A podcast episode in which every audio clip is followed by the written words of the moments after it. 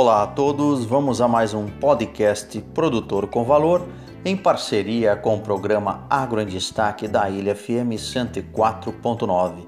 Vamos ao nosso pod de hoje. Na verdade, é uma curiosidade para todos vocês.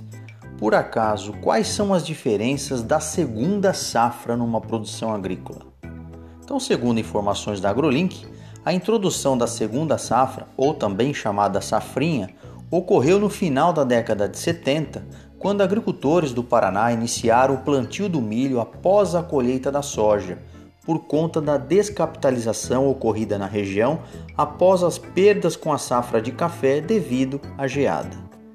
Já no final da década de 80, a Companhia Nacional de Abastecimento, a CONAB, iniciou o acompanhamento de safra quando o volume de produção da safrinha começou a ser identificado no Brasil. Embora considerado uma atividade de alto risco agronômico, por isso chamada então de safrinha, outros produtores introduziram este sistema devido à ociosidade da propriedade rural por longo período do ano. A partir do momento em que o produtor entende que a segunda safra pode resultar em retorno econômico, inicia-se uma pressão para o desenvolvimento e adaptabilidade de técnicas para melhoria de produtividade da safrinha. O conceito de sistema de produção intensificado começa a ser espalhado e a partir de então, muitas regiões onde não era semeada nenhuma cultura com retorno econômico, foi possível demonstrar a rentabilidade duplicada na mesma área, segundo Décio Caran, que é membro do Conselho Científico Agrosustentável.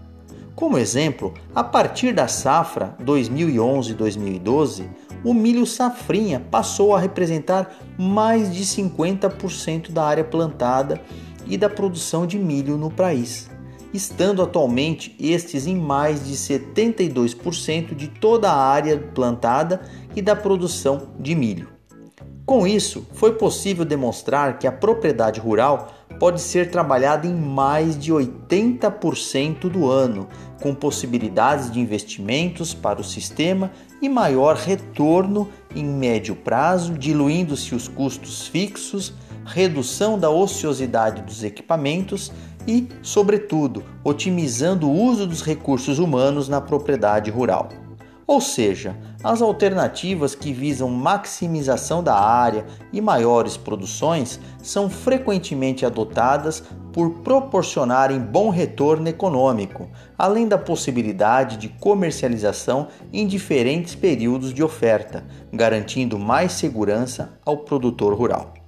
Muito obrigado a todos, acompanhem as nossas podcasts e também sigam no canal Produtor com Valor no Instagram, nosso e-mail produtorcomvalor@gmail.com. Professor Omar Sabag da Unesp de Ilha Solteira.